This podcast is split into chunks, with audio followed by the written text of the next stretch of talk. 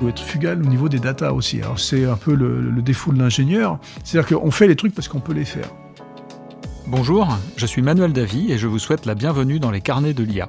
Ce podcast, c'est l'occasion de vous partager les expériences de la communauté de celles et ceux qui font bouger l'intelligence artificielle. Pourquoi et comment adopter l'IA dans son entreprise? Par où commencer? Ou encore, quelles sont les bonnes pratiques pour performer? Autant de questions auxquelles nous apportons des réponses avec des spécialistes du sujet. Eh ben, bonjour à tous. Euh, j'ai l'extrême honneur d'accueillir aujourd'hui Luc Julia, qui nous accueille euh, dans ses locaux euh, de chez Renault, donc à Paris. Bonjour Luc. Bonjour. Donc Luc, tu es bien connu pour être notamment le créateur, le co-créateur de l'assistant vocal Siri hein, que qu'on a sur nos iPhones. Et puis également, tu as écrit plusieurs livres. Le premier avec un titre un peu provoquant, euh, L'intelligence artificielle n'existe pas. Et d'ailleurs, merci d'avoir euh, aidé à clarifier le débat à cette occasion. Et tu viens de sortir un nouveau livre qui s'appelle On va droit dans le mur, point d'interrogation. Pour sauver la planète, il faut un projet de société, une ambition de civilisation. Donc on aura l'occasion évidemment d'en parler. Je suis évidemment très heureux de t'accueillir aujourd'hui pour que tu partages aussi avec nos auditeurs ton expérience. Et euh, la thématique qu'on a donnée à cet épisode, c'est euh, au travers de la, la, maturité des entreprises par rapport au sujet de l'intelligence artificielle. Est-ce qu'elles s'en sont bien emparées? Est-ce qu'elles se donnent les moyens de le faire? Est-ce qu'elles sont, euh, est-ce qu'elles sont matures pour ça? Donc nous t'écoutons pour avoir ta vision un peu sur ces sujets. Ou alors bon, l'intelligence artificielle déjà, bon, on va pas faire un cours, on va pas revenir à ce que c'est, ce que c'est pas, mais il faut quand même euh, clarifier juste rapidement en disant qu'il n'y a pas une intelligence artificielle. Mhm. D'accord? Donc déjà, on peut pas parler d'intelligence artificielle, on va parler d'intelligence artificielle au pluriel. Au pluriel. et, et, donc, du coup, euh, si j'ai à parler d'intelligence artificielle, j'aime bien la comparer à une boîte à outils. Parce qu'à l'intérieur d'une boîte à outils, je vais avoir des trucs super divers, un tournevis, une scie, un marteau. Et, donc, euh, bah, c'est ça, les intelligences artificielles, ce sont les outils qui sont dans cette boîte à outils. Et donc, je vais me retrouver avec euh, bah, euh, ce marteau qui va planter le clou, ce tournevis qui va rentrer une vis, et je peux pas utiliser l'un avec l'autre. Bien sûr. Et, et, donc, aussi, un truc important, ces outils, ils sont hyper spécialisés, donc, et je peux les utiliser à bon ou à mauvais escient. Bien sûr. Donc je peux prendre le marteau, l'utiliser pour planter le clou, bon, ça c'est super. Je peux prendre le marteau pour taper sur ta tête. ouais, et ça c'est pas bien. Moins, sympa. D'accord. Ou pour planter de vis, mais ça marche pas très bien. ouais, c'est pas, c'est moins bien. Ouais, Ça tient moins bien. Et du coup, ça veut dire quoi? Ça veut dire qu'on apprend petit à mm. petit quels sont les usages. Des fois, on se trompe et puis mais on apprend. Et la société décide comment utiliser à bon et mauvais escient à un moment donné. Donc, il y a un truc que je vais répéter certainement plusieurs fois ici, c'est régulation. À un moment donné, il faut que tous ensemble, alors que ce soit au niveau éthique, mon mm. éthique personnelle de, data scientist, l'éthique de la boîte, euh, pour laquelle je bosse. Et après, bah, l'éthique de la société, ça devient une loi en fait. Hein, donc, donc ça, c'est super important de comprendre que ce marteau, hein, cet outil, c'est moi qui tiens le manche de toute façon. Donc euh, c'est pas, ça se fait pas tout seul l'intelligence artificielle. Donc, euh, donc ça, c'est super, super important à, bien comprendre d'abord que on a, nous, donc, au niveau data scientist, au niveau du, euh, du mec qui décide dans la compagnie, au niveau de la compagnie elle-même, on a le choix de faire les choses bien ou pas bien. D'ailleurs, au niveau de la, cité de l'IA, on a, on a défini qu'un projet d'intelligence artificielle, on devait s'assurer tout au long de son déroulement qu'il est conforme aux valeurs fondamentales de l'entreprise et qu'il respecte évidemment la législation et l'éthique en fait que se donne cette entreprise. Pour en revenir au sujet des, justement des entreprises, qui est le sujet de notre podcast, comment toi tu perçois leur compréhension de ce sujet-là? Est-ce qu'elles sont matures? Est-ce qu'elles ont compris l'enjeu? Donc ça dépend. Il y en a qui l'ont plus compris que d'autres, mais en général, on est encore assez loin euh, d'avoir compris euh, ce que j'ai expliqué avant, que euh, on avait le choix. On a toujours, enfin quand je parle des chefs d'entreprise, beaucoup me disent c'est magique, le mm. truc ça va résoudre tous mes problèmes, blablabla. On est, on fait des petits pas et donc petit à petit, dans les boîtes, il y a des gens qui poussent pour dire bah tiens, on peut l'utiliser pour faire cette tâche-là. Et donc on arrive à déterminer petit à petit les tâches qui sont remplaçables avec des plein de guillemets hein, par des IA. Mais on est encore au balbutiement dans le sens où il y a toujours euh, cette, euh, euh, cette idée qui plane que l'intelligence artificielle, c'est une et une unique hmm. euh, qui va euh, me remplacer mes collaborateurs. Alors, c'est pas ça du tout. On, entend souvent aussi des chefs d'entreprise qui disent Ouais, l'IA, on le fera bientôt et qui le positionnent toujours dans le futur sans avoir forcément conscience que c'est disponible aujourd'hui pour un certain nombre de cas d'usage euh, qui sont très concrets et qui peuvent leur apporter d'ores et déjà beaucoup de valeur.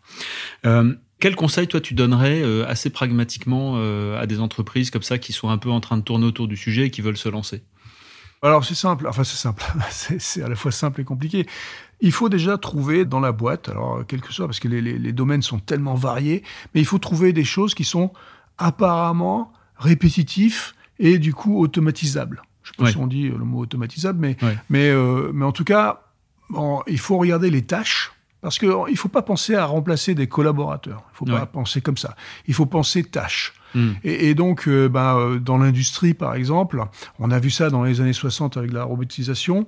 On a vu qu'il y avait des tâches qui étaient relativement simples à robotiser parce qu'elles étaient répétitives, fatigantes, etc. Hmm. Donc, on commence par regarder quelles sont ces tâches qui sont répétitives, ces tâches qui sont aussi euh, pas forcément valorisantes pour les euh, pour les gens qui les font et donc euh, bah c'est certainement quelque chose qui est robotisable donc qui est automatisable et donc qui est très bien pour l'IA mais est-ce que finalement ça vaut le coup pour l'entreprise de s'attaquer au sujet? Est-ce qu'elle va y gagner quelque chose et qu'est-ce qu'elle va y gagner? Alors en général oui. Dans le sens où ben les collaborateurs qui font ces tâches en général ils sont pas contents. Enfin, je veux dire, ils ont pas, euh, ils sentent pas leur valeur ajoutée. Voilà, ils n'ont aucune gratification. Et donc, du coup, ben, euh, ça déjà, c'est bien de leur donner la possibilité de s'extraire de ces tâches parce que euh, j'insiste sur des tâches et pas sur des jobs. Bien sûr. Parce qu'il y a, dans chacun des jobs, il y a plein de tâches différentes. Et donc, je pense qu'on peut les reconcentrer après ces personnes-là sur ces, les autres tâches qui sont plus gratifiantes, plus intéressantes. Et puis aussi, la, la vérité, c'est que ces IA, qui apparaissent et qui sont utilisables, elles-mêmes vont générer d'autres tâches. Oui, d'accord. C'est-à-dire qu'il va falloir que je maintienne le système, il va falloir que j'apprenne. Et en général, ces tâches-là deviennent plus valorisantes parce que moi qui suis en train de regarder ce robot maintenant faire le truc à ma place, euh, je me dis que je suis quelque part, euh, je le contrôle et, donc euh, ça, devient assez intéressant. Mais, c'est rentable du coup? Parce que si chaque tâche génère trois tâches par exemple, ça fait une chaîne. C'est rentable dans le sens où ces tâches non valorisantes, répétitives, elles sont en général quand même très chronophages aussi. Ouais. Et donc, du coup, euh, quand on libère les gens de ces tâches-là, ils sont capables de faire d'autres tâches qui vont être peut-être générées par mmh. euh, l'automatisation, mais aussi d'autres tâches euh, dans l'entreprise en général. Puis qui rapportent peut-être plus de valeur aussi à l'entreprise. Et pour ça, je peux donner un exemple, hein, un exemple que j'aime bien, c'est l'exemple de ce qui s'est passé dans les banques avec les, ATM, les comment dire en français Les, distributeurs automatiques de billets. Voilà, exactement. Donc les DAB. Et, donc les, les DAB sont apparus en 90 et ils ont été déployés entre 90 et 2000. Oui. Et donc, euh, à ce moment-là, les, banques, enfin les syndicats dans les banques avaient dit Oh là là, euh, on va perdre à peu près 23-25% des euh, caissiers. Ah oui, des, des, gens qui distribuent hmm. les billets. C'est l'impact. donc, impact de bah, l'entreprise va faire des économies parce qu'on va éliminer des emplois de caissiers. Bon, très bien, ça s'est donc déployé entre 90 et 2000. Et à la fin, il y avait plus 3% de caissier. De caissier, ah oui. Et, donc, euh, bon, alors. donc c'était rentable ou pas du coup? Donc du coup, c'était rentable dans le fait où la vérité, c'est qu'au moment où c'est arrivé, ça, il y a eu une transformation du métier aussi. D'accord. Et donc, ça avait du métier de la banque, et les banques sont devenues aussi assurances, et puis ça. Et, et les gens qui étaient caissiers sont devenus conseillers. Ah oui. Et c'est vachement intéressant parce que bon, ils avaient plus à distribuer les billets, c'est clair, mais leur métier s'est transformé. Alors là, c'est peut-être de la chance, on va dire, et c'est peut-être bon euh, euh, comme ça, mais en fait, la productivité et euh, ce qui s'est passé au niveau de la productivité de chacune des personnes est devenu plus importante parce que les choses qu'elles vendaient, en l'occurrence des assurances ou des conseils ou des, placements, etc., étaient plus plus rentables pour la banque. Donc là, c'est un sujet particulier. c'est très éclairant, cela dit, sur l'impact de la technologie et de l'automatisation. Euh, dans, les exemples qu'on traite souvent euh, à la Cité de l'IA, on a souvent des intervenants qui mettent en lumière le fait que ce qui est le plus efficace, en fait, c'est la collaboration entre l'intelligence artificielle et l'humain. Est-ce que toi, ça te parle et tu as des exemples concrets là-dessus? Bah Bien sûr. Bon, euh, on a des exemples en, robotique. Hein. La robotique, pour longtemps, on a dit, eh ben, ouais, les robots vont nous remplacer, blablabla. Et maintenant, on parle de cobotique. Oui. D'accord. Et, Collaboration entre le, robot et l'humain. Et oui, parce que la vérité, c'est comme ça. Et vraiment, quand on parle d'IA, les robots, l'IA, c'est la même chose. Hein. Donc euh, l'IA, c'est plus, c'est moins tangible. C'est un robot intellectuel, on va mais dire. c'est un robot intellectuel, effectivement. C'est mm. que des tâches répétitives quand même. Hein. Il faut être clair. L'IA est pas très intelligente. Donc euh, il y a un problème dans le mot là. Mais bon, on va, va pas y revenir. Mais en tout cas, euh, oui, du coup, la collaboration entre l'IA et l'humain est obligatoire. Oui, Parce que comme de toute façon, les tâches et elles vont être effectivement remplacées, mais il va falloir quand même les superviser. Quand je disais tout à l'heure que ça crée, ça génère de nouvelles tâches qui sont mm. différentes, c'est cette supervision justement de savoir si le robot a fait les choses correctement. Et la prise de responsabilité aussi. Le robot peut pas assumer une responsabilité là où l'humain peut le faire. Oui, quelque part, euh, effectivement, euh, à la fin, euh, mm. c'est nous qui décidons. C'est comme je bah disais tout à l'heure avec le marteau, c'est nous qui tenons le manche, d'accord? Donc la façon dont on fait la chose, le marteau, il va pas aller planter le clou tout seul. Donc euh, c'est une décision humaine de toute façon d'utiliser l'outil lui-même. Et, c'est pour ça que les responsabilités sont intéressantes là, parce que on peut très bien dire qu'on va utiliser une IA, mais euh, prendre cette responsabilité d'utiliser l'IA, c'est peut-être une bêtise. Hmm. Et ce que, ce que tu disais tout à l'heure, c'est intéressant dans le sens où aussi, je dois décider à un moment si ça vaut le coup ou pas. Bah parce que euh, bah, des fois, l'outil est inutile. Et si l'outil est inutile, j'ai pas à l'utiliser. Exactement. Donc, mais une définition même de l'outil, euh, c'est son utilité. Hmm. D'accord. Bah, écoute, merci pour tous ces éclairages. Je te propose qu'on écoute une première question de notre intervenant d'aujourd'hui qui s'appelle Franck Vernier et qui travaille chez Auchan. Vous avez un message. Bonjour Luc, c'est Franck Vernier d'Auchan Retail International. J'ai une question pour toi. Tu as une approche qui place l'utilisateur au centre de tout. Quels sont tes conseils pour trouver des cas d'usage impactants dans les entreprises? Oui, à, travers cette question euh, de, Franck, en fait, la place de l'humain euh, autour des sujets euh, de déploiement de l'intelligence artificielle dans les entreprises, elle est centrale. quel est ton regard là-dessus, ton expérience également? Donc, on vient de parler de cobot et on vient de parler donc du fait que l'intelligence artificielle est qu'un outil qui est tenu et supervisé par l'humain. Donc, de toute façon, l'humain est toujours là d'accord, pour mm. choisir, pour le choix de comment utiliser l'outil, dans quelles conditions, etc. Donc, l'humain est toujours là. Et à la fin, l'utilisation même de ces outils, moi je dis toujours que euh, je fais de l'IA pour les vrais gens. Oui. C'est-à-dire que euh, on fait pas de l'IA pour faire de l'IA. Enfin, malheureusement, un peu aussi euh, aujourd'hui. ça, peut être une dérive, ouais. Ouais, parce qu'on on voit mm. ça quand même, ça quand même pas mal dans, dans, plein de boîtes, juste pour avoir des fonds, avoir des trucs. Bon, bref. Donc ça, c'est une dérive qui est pas bonne. D'accord. Euh, il faut toujours avoir un cas d'usage en tête qui va permettre d'aider hmm. mes collaborateurs, d'aider mes clients, d'aider, etc. Donc, euh, donc l'humain, je, je, crée ces outils pour améliorer quelque part soit les tâches de mes euh, employés, soit les produits, les services que j'offre à mes utilisateurs. D'accord. Donc, donc, de toute façon, l'humain est au milieu, tout le temps. Ouais, Bah, c'est souvent une dérive effectivement euh, des projets mal lancés. On essaie de faire de la techno pour faire de la techno et on oublie qu'un projet d'intelligence artificielle, c'est d'abord l'humain, après les process, après les data et après les algorithmes. Et dans cet ordre-là. En tout cas, c'est ce qu'on a nous euh, identifié. Exactement. Et, bon, franchement, euh, c'est le c'est un des problèmes de l'ingénieur en général. Hein. L'ingénieur, il aime la technique, il fait des trucs, il pense à la mm. technique, mais il pense pas forcément au cas d'usage, il pense pas forcément à la personne. Mais bon, ça, c'est une dérive qu'on mm. connaît bien depuis la nuit des temps, hein, parce qu'on fait, on a toujours, on s'est toujours amusé avec des trucs. et puis après, bon, on, se recentre et quand on commence vraiment à maîtriser l'outil, ben, mm. on fait les trucs. On devient plus mature, quoi. Dans les tendances actuelles et les évolutions techniques ou euh, sociétales autour de l'IA, qu'est-ce que tu anticipes ou qu'est-ce que tu observes dans les entreprises qui sont vraiment en train de prendre et d'avoir un impact de plus en plus fort? En préambule de cet enregistrement, on parlait de la simulation, par exemple. Est-ce que tu vois d'autres cas ou celui-là peut-être? Ouais, bah, euh, c'est sûr que maintenant on commence vraiment à comprendre que c'est il y a une utilité. Donc on commence à définir les cas d'usage qui sont les bons. Et, donc dans euh, le truc qu'on appelle le metaverse qui va exister là, qui va mhm. arriver de plus en plus, il va y avoir beaucoup d'IA là-dedans parce que c'est beaucoup de simulation et donc du coup il va falloir que des objets bougent tout seuls. Il va falloir, enfin, il va falloir faire en sorte qu'on utilise beaucoup beaucoup d'IA dans ces choses-là. Mhm. Et donc du coup on va se retrouver dans des mondes qui sont euh, des mondes bah, plus ou moins euh, qui vont matcher la réalité. Et donc, on va pouvoir faire des trucs assez rigolos dans ces euh, environnements IA, Metaverse, qui vont être de la simulation de choses qu'on aurait pu faire dans la vraie vie, mais qu'on va pouvoir faire là, et qui vont nous permettre de sauver beaucoup de matériel, de temps euh, et tout ça. Donc c'est la simulation même, mais c'est la simulation plus plus euh, qu'on va pouvoir faire dans ces environnements.